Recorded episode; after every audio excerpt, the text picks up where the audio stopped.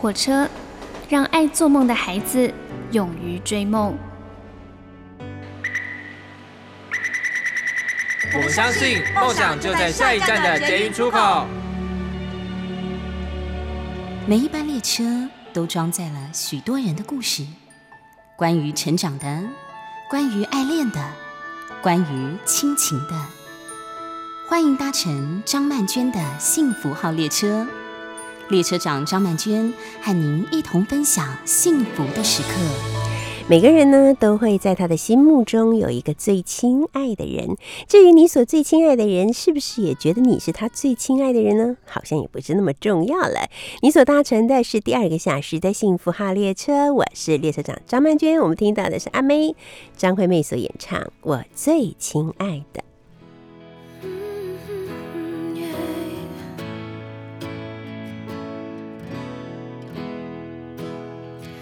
想知道你近况，我听人说，还不如你对我讲。经过那段遗憾，请你放心，我变得更加坚强。世界不管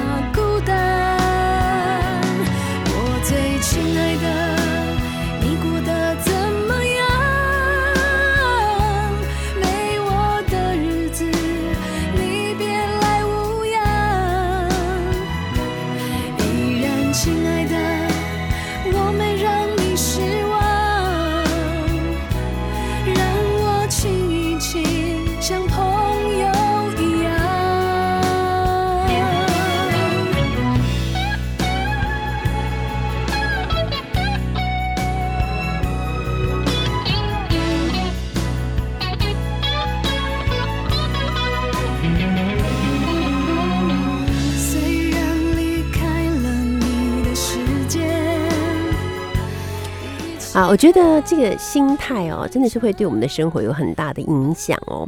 呃，我来讲一下我自己的那个最近的亲身经历好了。呃，因为我从小就非常的喜欢昙花这种植物啊。那我们小时候是住在类似眷村这样的环境里面，所以每一家都有一个小小的庭园。那我们就在庭园里面种很多的树啊。我自己最喜欢的就是昙花，因为它的花朵非常的大，而且很香，而且它很脆弱，它的时间非常短，大概两三个小时就结束了。它还有一个特色，这个特色是什么呢？就是当一朵昙花开的时候，通常社区里面其他周围的昙花都会一起开。他们是很奇妙的一种不约而同，还是他们之间有一种呃我们人类所无法理解的默契啊？反正就是这样。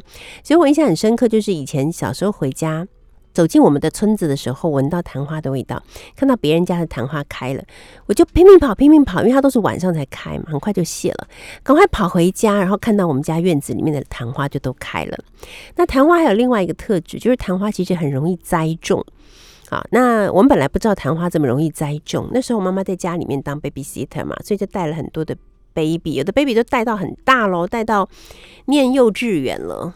啊，那他们平常喜欢在院子里面玩。玩土啊、玩种植啊这一类的事情。那我们家呢，就有一个小朋友，他已经在念幼稚园了，大概差不多已经有五岁了吧。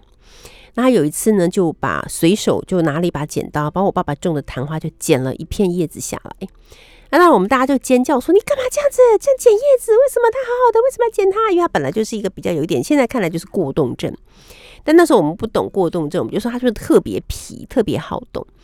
然后他就不知道如何是好啊。那他想要弥补，他怎么做的呢？他就是一转身就把那一只昙花的叶子就插进，随手就插进了土里面，就表示说我虽然把它剪下来了，但是我又把它插进去啦，这样插回去啦，这样。”那大人们就只好自动闭嘴，说以后不可以这样子的。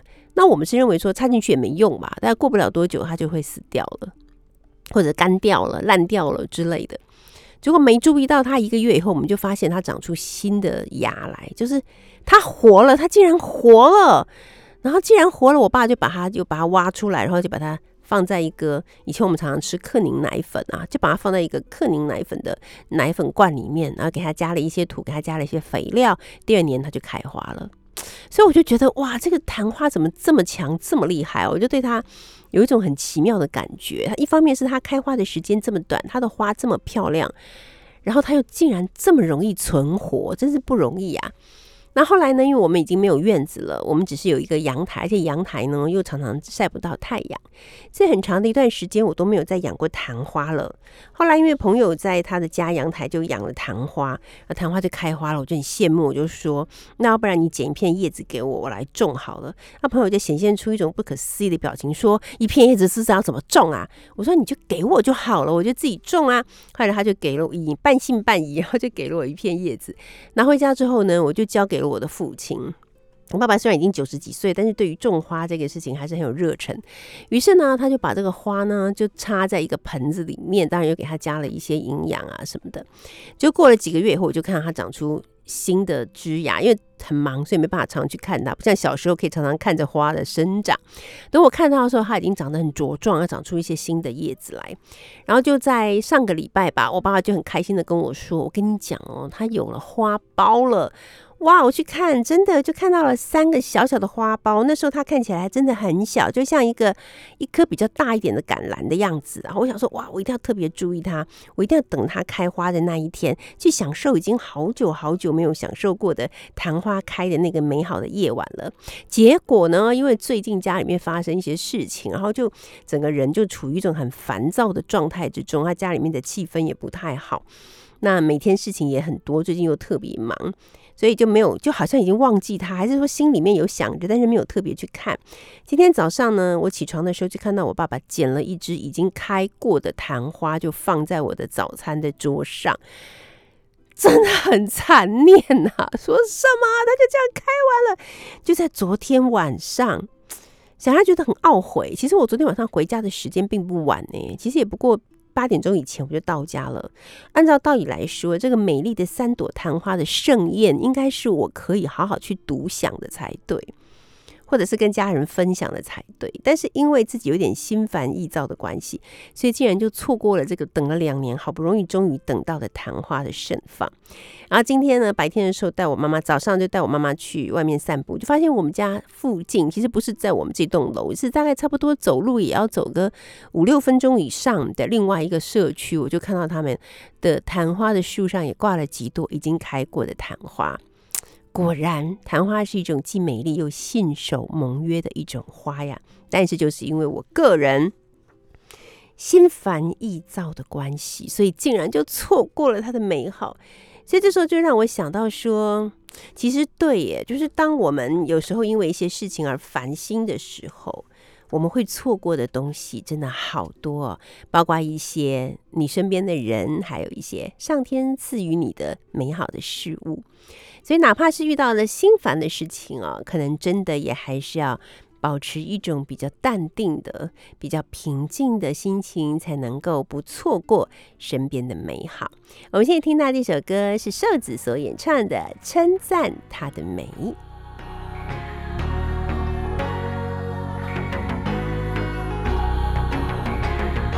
称赞她的美，称赞她的美，称赞她的美。不曾见过面，不曾见过面，但能为你努力。我我们相片谁，我们相片谁，骗自己我不寂寞。我们全都寂寞，怎能那么美？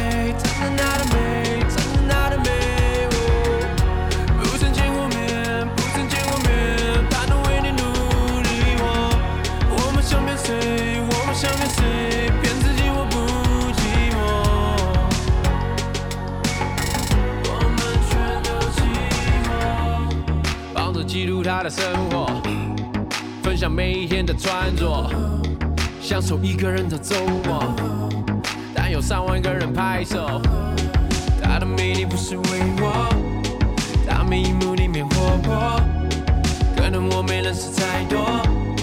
平常相处都是大家在玩抖音，大家都在刺激，他叫我们分离，驱动词再次对语，对他不再熟悉，有时候他伤心，能让世界担心，却不是我安慰。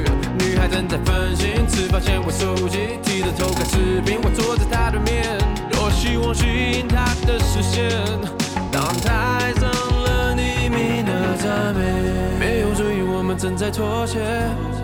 他不再留下过。夜，一点一点关系正在破灭，没通 WiFi 再度连线，心挂在哪的，挂在哪的没有，想真的哪的，真的她的没有，真的美，真的哪的美，真的哪的美。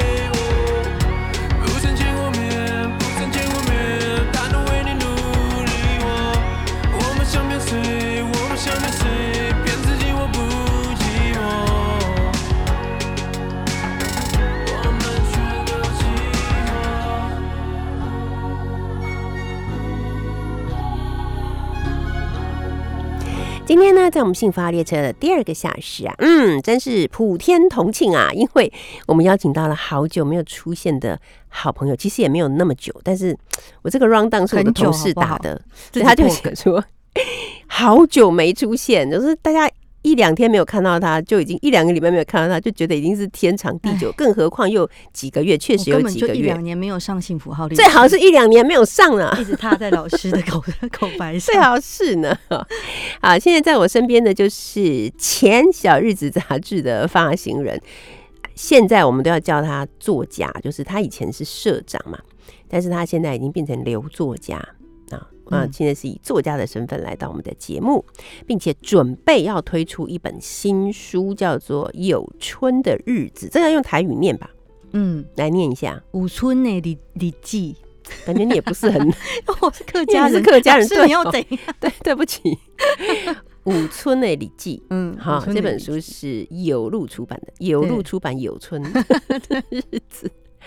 哎呦，刘作家你好，对，老师那个刚刚看到老师的时候，才想说，虽然说中间被老师冷落两三年左右都没有够了够了，一直造谣，明明才两三个月。然后去年出了第一本书嘛，然后我那个时候就觉得写书实在是太累了，然后嗯而且我一直在反省自己怎么有资格出书这件事。老师，你不要用余光一直看我后面的游春，好不好？我没有在看他，我只是嗯想要调整一个白眼来瞪你一下。你对于我认真写了史上最长的序的那一本书，给出这样的评价，你让我感到非常不爽哦。因为哦，老师那本书那个，如果还没有买过我第一本书的听众朋友们，欢迎购入。女子力不是温柔是战，斗因。为老师那个序真的非常非常的感我人，背你的书书名比背我自己的书名 真的，还要更熟悉。而且后来我因为我对自己写的东西其实一直都会高度的自我怀疑嘛，直到后来，嗯我记得今年初我还在写我专栏的时候，我记得我给老师看一篇，然后我问老师说，老师会不会觉得这篇文章怎么样怎么样？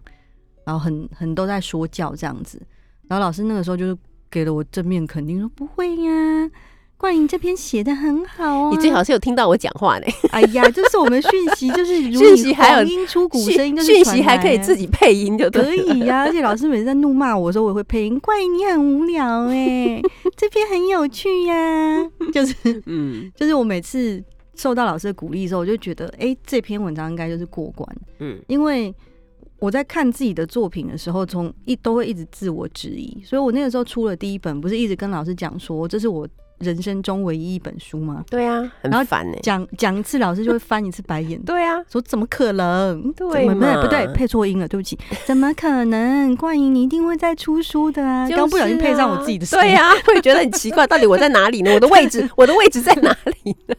然后后来，殊不知，就是没没过多久，然后这本书就大概成慢慢的成型了。其实我那时候就知道你很快就会再出书，那种那种感觉我完全懂。就是有时候你开启了一个话题，或者是你嗯开启了一个你自己很有兴趣的领域之后，等你真的出了书，然后你开始上一些活动，你会受到一一些人给你的回馈，或者他们会嗯问你一些问题。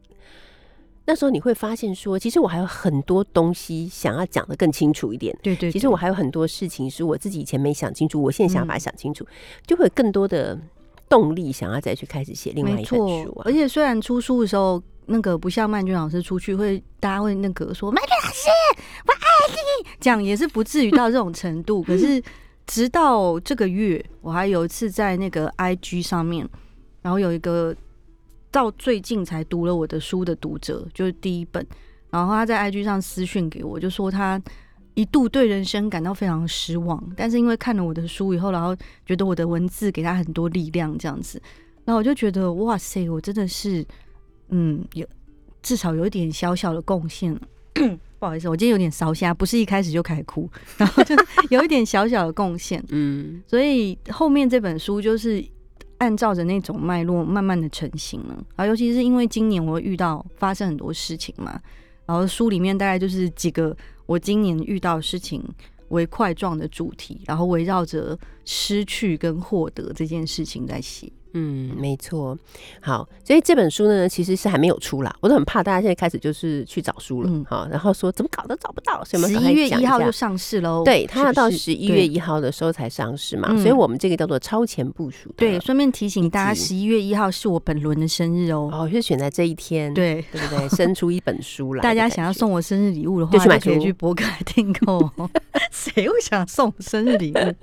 而且我刚刚听你这样讲，我想告诉你的就是，你会越来越对这种好像自己对这个社会和其他人有一点贡献的嗯感觉所上瘾。是哈，对，那这样子是好的吗？当然是好的，我就是这嗯样子撑过来的。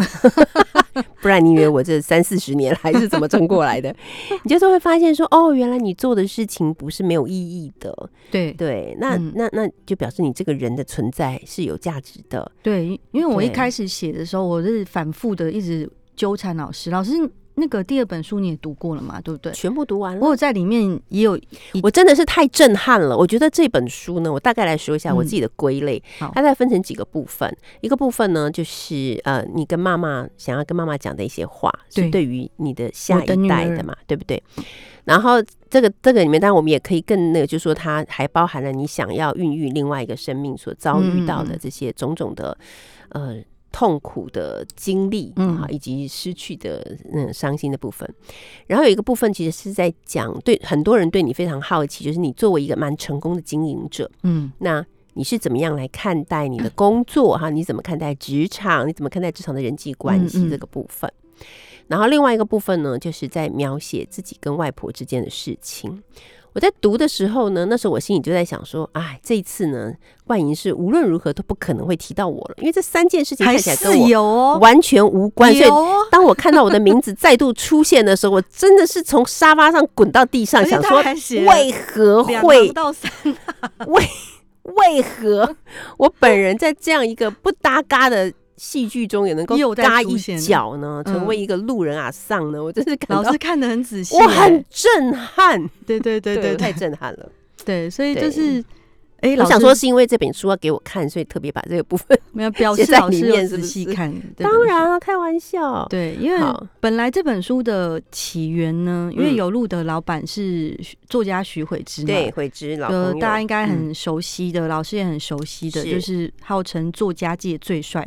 哇，这样子得罪很多的，你不能这样子讲。嗯我们那个年代是这样说的：是说台湾文坛两位郭富城，对，大郭富城识哎、是蔡世平，对，小郭富城就是徐慧之，对对对，就是很帅。讲话小心一点，对，然后因出来江湖混，真的要有技巧哈。真的。然后因为悔之长很帅，说我本身也很爱跟他来往嘛，所以大家他人很好。然后一开始他跟我约书的时候，他这本书我们架构很久了，大概在三年前，悔之就帮我把整个章节的逻辑全部排出来，他连篇章的名称都下好了。他很会，这是对他的专长。结果我嗯就想说，哎、这样很轻松，我就不用在茫茫大海中自己东写一东写一点，西写一点。嗯，因为我我其实蛮擅长命题作文，然后所以我就觉得这样很不错。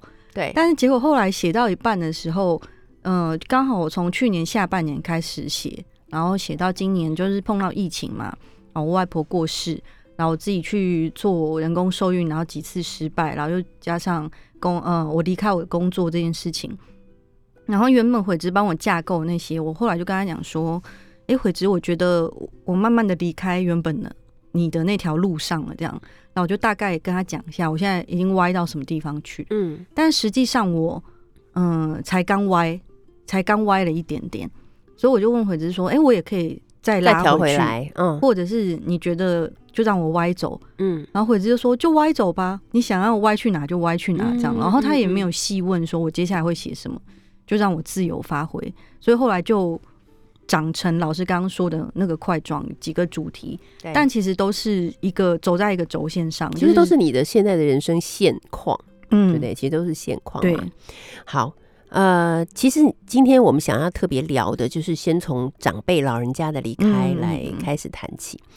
啊，但是等一下，你一定要记得，就是因为可能谈老人家这个话题会有点沉重嘛，所所以你今天一定要记得要送给我们一个你跟威哥，就是你的现任的老公。什么叫现任的老公？现任的老公就是你的的老老公，人，生真是 fabulous。就是你跟老公的相遇的种种无法令人无法理解的图梯的 一些剧情。好，我们待会儿再聊。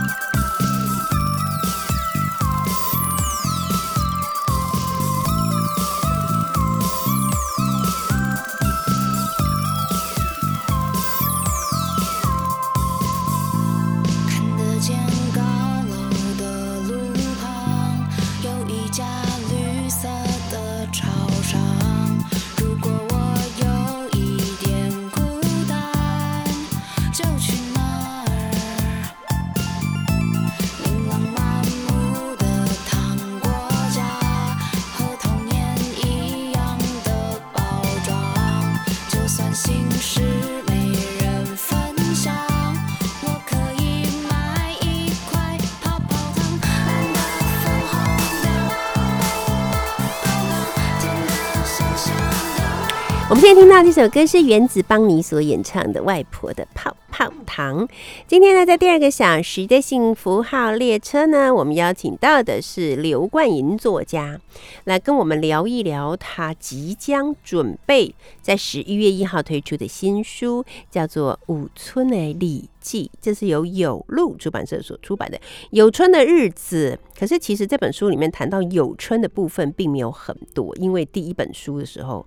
已经谈到很多有春的部分了，对不对，刘作家？对所以那个时候我们在想书名的时候，然后编辑们还有我的编辑于婷就跟我讲说，有提出这个名字，然后我就一直担心我的粉丝们会以为我整本都在写我的狗，因为那个有春也常常上老师节目嘛，然后老师都会一直看着他眼冒爱心。就是一种知名度很高的狗。对对对，而且嗯他本身也有在接拍广告，现在还要帮他宣传。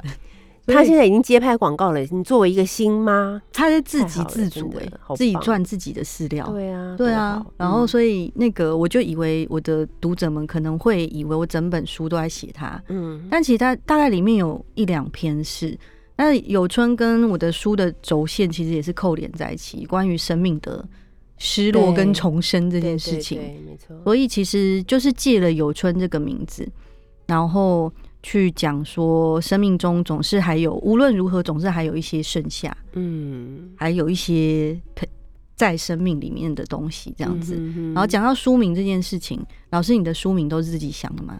对啊，还是不然谁要帮我想？啊，我又不是万众瞩目为什么要突然？凶起来？你是、我是过气老作我家我。知道哎、那个你的编辑一定不敢帮你想书名，要是我也不敢提给你敢啊，他们根本不需，他们根本就不可是跟知名作家合作，谁敢帮他想书名？你敢吗，于婷？对啊，你想十个，然后老师就会这样啊，是啊，然后把他推在地上说最好是？这样呐、我还是用自己的书名好了，你的也不错啦，然后把他推在地上。对我我的书名都是跟编辑一直讨论出来的，嗯脑力激荡出来的，因为我想，因为你的编嗯辑 always 是你的粉丝啊，是是你的生命粉啊。是我的 always 不是啊。真的吗？对啊，我们就是工作上面合作，但是他们都不粉我，我没粉丝，你怎么知道他们没有在爱你？我我不被粉呢？所以你刚才说，嗯你怕你的粉丝会误会说这本书是不是整本都在讲有春，我就很想告诉你说，你根本完全不用担心，嗯因为你的生命粉，不管你在讲什么，哪怕你整本书都在写鞋子那一双高跟鞋，他们也是会买的，你懂吗？这才叫做生命粉。你看你的编辑在旁边点头如捣蒜 点，头，了吗？对，好，但是我们还是要来讲一下，因为巴丁选了外婆的泡泡糖，我们不要辜负她。嗯所以，我们来聊聊外婆。其实这段时间，我觉得我自己在某一种心理上面也是跟着。呃，冠莹一起走过，因为那时候我们还是有一直在做广播，那时候还没有进入五月嘛，还没有那个。对对，然后我就是每一个月有听到冠莹讲外婆的状况啊什么的。那我之前因为也在脸书上面看到外婆看起来虽然年纪大了，可是嗯感觉整个身体的状况啊什么的都还是很健壮这样子。然后你们家 always 是有那么多那么多的人围绕在外婆的身边，我觉得外婆是一个非常幸福的，嗯呃，家里面的一个，我觉得是呃宝塔上面的那一颗嗯宝石，这样没错子，对，因为我们家的人超级多的，然后所以我记得我先生威哥啊，就是第一次就是还没结婚，然后看到我们家族的时候，他那个时候大概才看到三分之二，嗯，然后他又踏踏入房间，然后看到三分之二的人以后，他就又踏出去了，因为实在是太多人，对，然后他就以为可能是其他的乡镇的乡民代表来开会之类的吧。反正我们家加起来，如果就是整个这样树枝状的直系血亲，从外婆往下树枝状的血亲加起来，应该有快要六十个左右。真的是很然后如果家族、欸，旁系的，因为嗯在我外婆跟我爸妈那一代，呃，有那个帮别的家族过继，还过继给我外婆的小孩，哦是哦，，对，然后所以我有一些阿姨。就是不算在我妈的那个真正的姐妹里面的，但是嗯嗯情同姐妹还有其他的阿姨，所以这样辐射出去，大概就是真的会接近百人。然后我外婆带过小孩非常非常的多，不计其数，对，所嗯以就是整个那个人口人力资源上是非常的庞大。对，那因为老师刚刚说时间很快这件事情，也是我觉得比较 震撼的事。因为去年的中秋节，今年中秋节刚过嘛，然后去年的中秋节，我们每年中秋节都会举行那种超多人的家族大烤肉，对呀、我觉得好羡慕哦，就是会超恐怖。我们会在外面架一整排，是就是你你会以为在河滨公园那种某个国中 出来团康，真的，嗯，然后全部都是一炉一炉一炉一炉，嗯，然后大家就在那边烤，然后我外婆因为她已经就是比年纪比较大，她就不会像她以前会穿梭在烤炉之间，一直扒大家的头。比如说她觉得烤焦或没烤好，她就拿扇子一直扒大家的头，对，然后会一嗯。一直以客家话脏话就是关心大家这样子。然后但是去年她就还还在，她还他会做一个藤椅，嗯。就是他在院子坐的椅子，然后他坐在中心，就是 C 位的部分，然后嗯监督着大家怎么烤，然后再再度用脏话使唤大家去把肉调整好，这样子。就去年他还是好好的在那个中秋烤肉大会的时候出现，然后所以后来就蛮急转直下的，那个病情是进展的蛮忽快，然之间，嗯对不对？有几次来录节目的时候，那个时候我跟妈妈还有在录一个节目，嗯就亲子节目，也是在酒吧。然后有有几次要录的时候，我记得气质八丁应该印象也很深刻。就我那天都一直要录不录，要录不录，会来不来，来不来，来不来，来不来，来不来，对对。对，因为我那阵子都是一直呈现着当天会冲回去苗栗，然后再冲回来，所以虽然说，嗯，他的衰弱的状况很快，可是中间那个跌宕高高低低的状况，其实也是好几次。是，所以我相相较于我，我想我妈应该是更难受的。嗯嗯所以那阵子大概这个整个过程大概有半年。呃，老实说呢，我个人其实没有在成年以后经历过近亲的离世，所以这件事情对我来说是蛮震撼的。但还好，那个我觉得家里人多这件事情其实是蛮重要，就是对我来说是一件很有福气的事。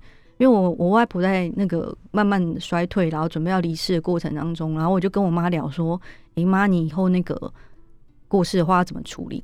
然后我妈，因为我妈很洒脱的人嘛，她就说：“诶，就烧烧倒在海里这样子。”然后我就说：“不行诶、我就说，因为像这整个过程过程，然后虽然大家都很难过，因为很多人，嗯，所以我们就可以一起谈论这件事情。对这对我来说其实很重要，很疗愈，的，对？借由大家去分享外婆所留下来的那些嗯片段，然后就觉得这些事情好像都没有消失，对一一直都还在。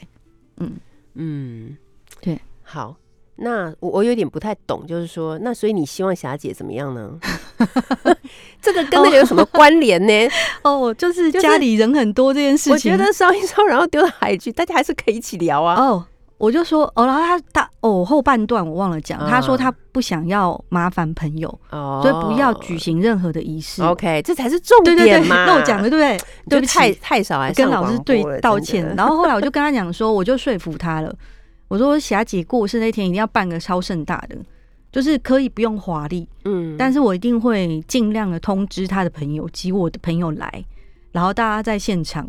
然后我就说妈，你应该也不介意大家在现场唱卡拉 OK 吧？嗯，他说当然可以啊，那个什么歌先帮我点一排，然后反正就是大家开开心心的，然后也来对交换一些对那个往生者生前的记忆这件事情，我觉得是很重要真的真的，不然这个伤，痛就会一直沉在心里面。嗯，所以你要嗯。把重点讲出来，这么重要的事。我刚刚讲完那个故事以后，老师头旁边一排问号，想说这个故事是代表着 对点这个刘点刘作点家，刘作家可以久没发我通告了，刘作家可以不善言认真辞哎。可以认真的想一下你要写什么，要讲什么，马上被我骂。好啦，我们现在来听听魏如萱跟凤小岳所演唱的《很难很难》。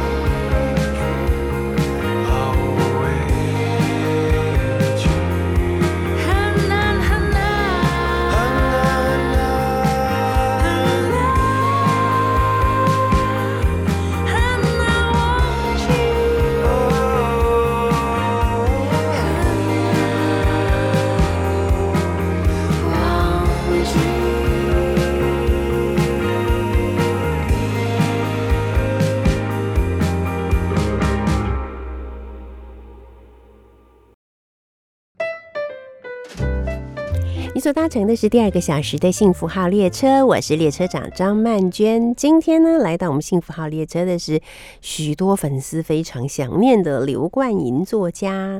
好，冠莹作家，你觉得叫冠莹作家感觉如何？现在大家都学你啊，怎么都学我？你 我的粉丝们都叫我冠莹作家，本来就是这样子啊。然后我就，想说，一定都是在学曼娟老哪，是啊？毕竟我也从你的粉里面挖了一箩筐过来，对，而且都是生命，觉得很便利，把你的尽量挖，没关系，反正他们也不肯粉我，他们只是在我这里挂着，然后等，嗯，到底我要去粉谁？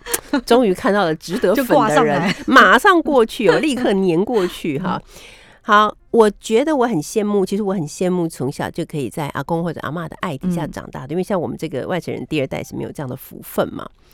那你觉得跟着阿公阿妈长大的孩子，其实像你就是啊。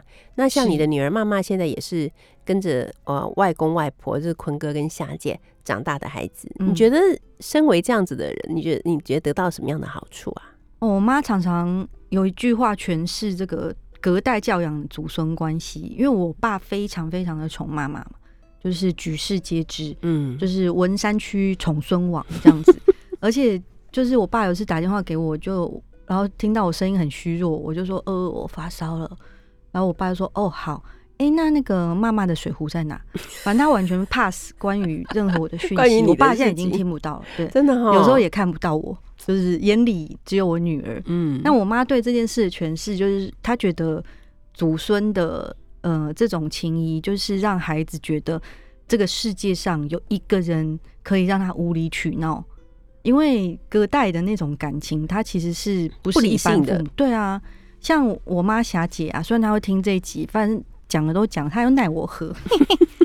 因为我妈都会扬言说，号称说她对妈妈还是很严格，嗯，但其实都没有。你是你是你是没有是把她对妈妈拿来跟她对小时候的你相比，完全差很多，那当然了，差太多了。有一次，因为妈妈很皮，她最近非常的皮，然后我就在我妈面前推了她一把，就推这个手背上上臂的部分，嗯嗯，然后我妈就很崩溃哦，然后还说什么，还在赖里面跟我们讲说。你小时候我什么时候打过你？然后我姐马上一通电话打来，因为在我们家赖群组里面，我姐就是狂笑。我姐说我笑惨了，你小时候被打爆吧？我小时候真的被我爸妈打爆、欸，现在已经不记得，然后我现在这样推他一把，不行，推一把哦，嗯就是那种害你好的那种推都不行的，大力道，我妈也不行。嗯我妈说：“孩子怎么可以这样打呢？冠莹，孩子要好好跟他说。”我就说：“我小时候你有好好跟我说吗？”她说：“哎呀，不要讲那个以前的事情，孩子就是要好好跟他说。不要讲以前的事”情我，真的不懂霞姐，反正霞姐就是说，她觉得，呃，对孩子来说有一个无限宠爱的一个点，嗯一个人对他来说是一个生命中很很美好的事情其实真。的是啊，是对但是很好的礼物。外婆对我们这辈的孙子，或者是更小，因为他有带到第四代的孩子，所以其实应也都是这样。那你很宠吗？他其实很严格，但是你还是知道他比爸妈有更多纵容跟、嗯嗯跟那种宠爱。溺爱，对，像我在书里面有写到一个故事，很好笑，就是因为我的表哥非常多，我有十二个表哥，那表弟就先不算，前面三个都是在那个苗栗长大，然后因为他们是同一年，所以虽然有长微微的长幼之分，但是在幼儿园入学是同一届。嗯，然后有一个就是体能比较好，跑比较快嘛。然后后来当天跑步比赛回来的时候，另外两个就爆哭，就说因为一个挂金牌回来，耶，嗯就我冠军，然后另外两个就一直哭，然后还挂着鼻涕。嗯，然后我外婆就想说，这样一直哭也不是办法竟。然冲到了幼稚，园，然后我外婆就那个幼稚园蛮远，然后我外婆就走去，嗯，然后跟老师说：“哎、老师不好意思哈，那个奖牌还有多做几个吗？因为另外两个一直在哭这样子。”然后老老师就在那边找了半天，拿了打样的银牌来。嗯然后我外婆就说：“哎、老师不好意思哦，一定要要金色的，的 因为这样子回去还摆不平。”结果后来才发现，那个奖牌的厂商是我的远亲，啊，然后结果厂商就送了两个金牌来，然后我外婆拿那两个金牌就拿回家给另外两个没有对得到才解决了。这件事情。所以就是哎、这种行为在现在看起来的话，就是叫做怪兽家长。，对，我们所有的孩子都要演白雪公主，没有人对 小矮人。然后。我外婆就是又严格，但她嗯这种行为就是其实是很多的。就是对无论如何不能伤害到孩子幼小的心灵，这样子，。嗯他就是永远都会去很疼爱这样子，其实是很感人啦，这是我很嗯向往的一种感情，因为这一辈子没有得到过，对，所以我向妈的诠释就是祖孙之间是那种无理、没有道理的爱。嗯或者说嗯对小孩来说，因为祖那个孙祖辈一定会比较早过世，嗯，所以这件事情其实很难存续到他非常大的时候对。对，但他会回忆在童年里面有一个人对他是无限制的爱这件事情。是对，我就觉得是这么精确，因为我外婆对我也是这样，嗯，就是半夜的时候要吃东西，或者是下午午餐都不吃，然后下午她就会自己煮给我吃，然后是各种，然后而且那个，嗯、我因为我小时候也很皮嘛，就是可以想象得到，然后我外婆就是，反正就是我闹一阵之后，因为她后来就会骑那种比较慢的电动摩托车，嗯，然后我我爸妈小时候也是不准我吃巧克力跟冰的，但我外婆都会在我的怂恿之下去买一堆回来，然后我还计时，因为我说你的摩托车太慢了，等不起，真的，然后他就会去嗯。镇上，反正就是苗栗公馆是一个小乡镇，去镇上采购一阵子这样子。然后我还记得我每次在我外婆家养，哦，我妈那个时候也是蛮狠心的，就是竟然把小孩托给外婆那么久，都不怕妈妈会累吗？像我都很担心霞姐很累，你确定吗？那你认真吗？我妈都拖回去超久了。比如说我整个嗯暑假两两个月，甚至是三个月都会在外婆家。嗯，然后后来我爸妈来开车要把我接回去的时候，我都是绝对是连续剧的那种，而且我会弄得超逼真的，我会从把车门打开，然后从车子上滚落，然后在桥桥上啊 要爬回来，然后一边在桥上爬回来对，然后一边大那个手机蹭手蹭出血来，因为是十字路，然后一边大喊说有人要抓我，就以为是社会案件然后。我爸妈就在那边想说我们是坏人。然后我我我外婆也我外婆会哭啊，因为她会舍不得。啊，对啊。然后我就在那边，然后我爸妈就把我装那个抓上车，然后我就一直敲后面挡风玻璃，说放我下去，放我下去。然后所以住在外婆家路口的那几家人都叫我放我下去。然后说：“哎、那个放我下去回来了，放我下去，你现在长得这么大了。”然后我外婆就说：“放我下去，他可是一个公司的老板呢，真的引对那个以为荣，有一个四个字的如日本人一般的名字。”对啊，叫做放我下去。对啊，然后刚刚老老师上一节讲到那个，因为我我老公很脱线，对啊就，脑袋有点问题，不是这样，不是这样，他只是在恋爱的时候行为比较特别。没有他种种，他哦平常在日常生活里就有一点嗯缺陷。嗯，那你来讲一下你们在恋那时候应该已经有一点恋爱了吧？他应该是在约你，或者是怎么样？对我他，我我要我要听今天这个事情，太好笑，就是他送了你一个很特别的礼物这件事。哦，对，就是那个时候我们刚认识的时候，他就出去出差，嗯然后就回来就说要送我礼物，但因为他就人怪怪的嘛，我就先不太想再跟他出去。他后来其实她老公是一个长得高高帅帅的，她就传讯息跟我讲说，那个时候还 MSN 的时代，就说、嗯。哦，我真的买了超级棒的礼物给你，对。然，后还有上下引号超级棒。嗯，然后我就是见猎欣喜，那个有点贪财就出去这，本来已经不想跟他出去，对就就是看到太棒的礼物，拿了一窝黏黏的东西给我，然后一窝黏黏就，是老鼠的玩具，然后在路边示范给我说长，得像老鼠的样子，就是老鼠。就是老鼠，黏黏的，然后他就在路边嗯找了一辆汽车，不知道谁的，反正很衰的人，试着丢给我看，说我怎么丢都不会破，而且还会粘上去就。粘上去然，后他就说那个玩具很适合我，超级重要。也很舒压。我现场震撼到说不出话来，因为我从来没有收过这么奇异的礼物。可是你你不觉得你就很适合这种很奇怪的礼物吗？哪里适合老师？你还好吗？很好啊？而且我刚刚聊到我外婆，我就想到，因为我先生进入我们家族的时候，我外婆还蛮壮年的。嗯然后那个时候，我老公曾经试图要学客家话跟他沟通，啊，然后就就那个学的蛮烂。然后后来我老公就说：“哎、就是我们从外婆家离开。”然后我先生就说：“哎、你你跟我，你等下再跟在我背后小小声的跟我说那个客家话再见要怎么讲，然后我嗯再跟外婆再跟阿婆说。”嗯，然后我就走在他后面，然后就我就看到他那个雨伞没带走，因为那天下大雨。嗯，然后我就先跟他讲说：“哎哎哎，威哥，先找雨伞，先找雨伞。”他就回头看我，我说：“先找雨伞，伞呢？伞呢？”然后就他就说，他就突然出现了一个我懂了，脸上就写着我懂了，我懂了，我懂。嗯，嗯，然后就回头对我外婆说：“阿婆，伞呢？伞呢？伞呢？伞呢？” 因为他以为伞呢 就是客家话再见，然后我外婆就整圈问号，想说：“呃，这是什么意思？”好，然后就挥手，然后威哥就因为他嗓门非常大，然后就一路闪能，舅舅闪能闪能闪能闪能，他就走出去了。是不是脑袋真的有洞哎、不会啊，我觉得他学习力好强哦，我就马上学以致用哎。然后我外婆还问我舅说他在说什么啊、好的，感谢你竟然还记得贡献了我们这一则，对下个月再来讲后来的故事。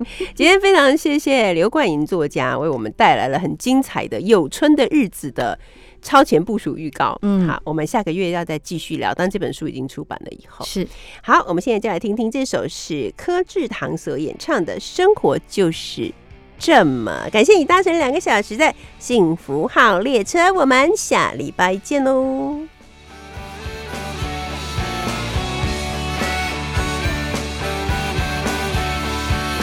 我曾经只是个不说话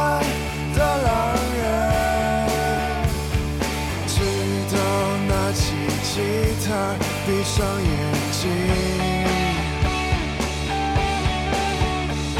世界就好像都降落在我手里，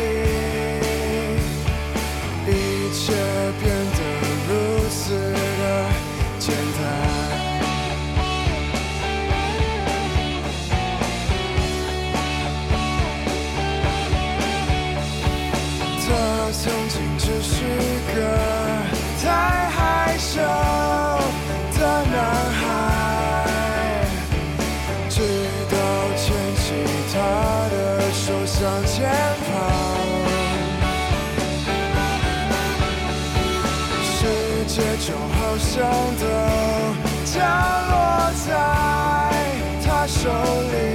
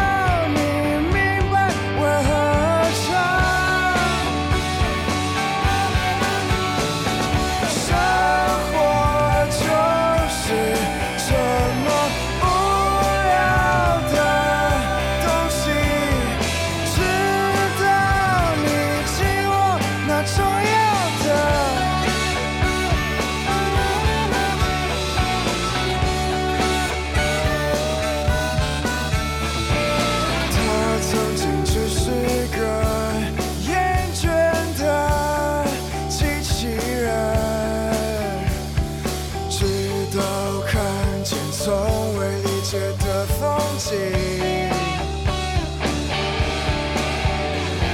世界就好像都